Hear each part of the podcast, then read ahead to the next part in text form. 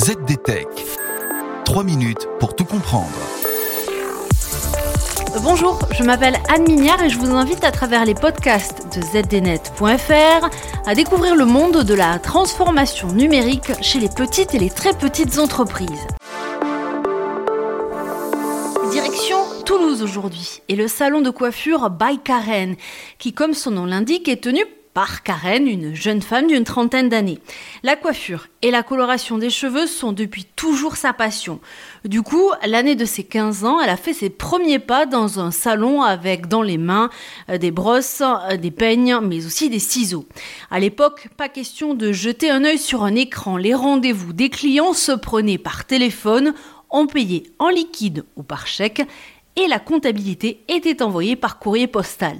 Une époque révolue pour Karen dont le métier a totalement changé. Plus question aujourd'hui de se faire connaître uniquement par son pas de porte. Même si le salon est situé dans un quartier huppé de la Ville Rose, la coiffeuse a largement investi les réseaux sociaux.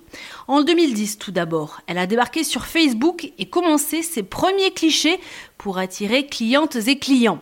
Sept ans plus tard, elle a investi Instagram. Et là, ce ne sont plus les coupes seulement qui ont été mises en avant, mais les couleurs exécutées, les avant-après soins de cheveux et tout un ensemble de nouveautés qui font qu'aujourd'hui, le salon attire de la clientèle dans tout le département. Ce qui marche, c'est le lissage, avoue-t-elle. Et c'est d'ailleurs cette technique qu'elle met en avant sur son site internet ouvert depuis maintenant 5 ans.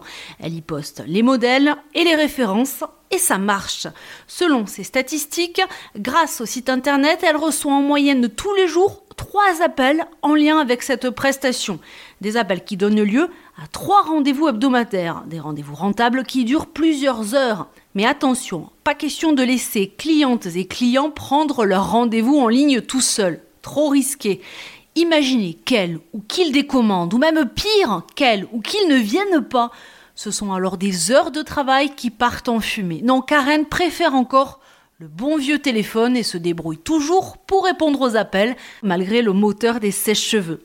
Ça permet aussi d'être plus souple sur les horaires s'il le faut et si elle peut. Et puis c'est un premier contact qui compte avec la clientèle, confie-t-elle. Pour ce qui est des formations, Karen, tout comme son employé Orlan, en sont friandes, mais encore faut-il avoir le temps, les finances et l'envie de se rendre régulièrement à Paris.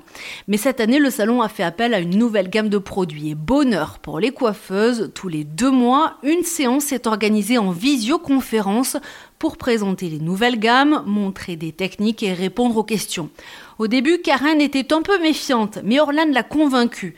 Normal, l'ancienne apprentie, salariée aujourd'hui, a suivi toute sa formation en école de coiffure via des visios et des tutos. C'est l'avenir, il paraît.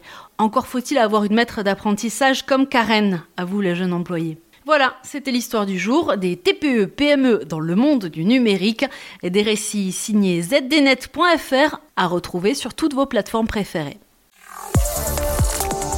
ZDTech. 3 minutes pour tout comprendre.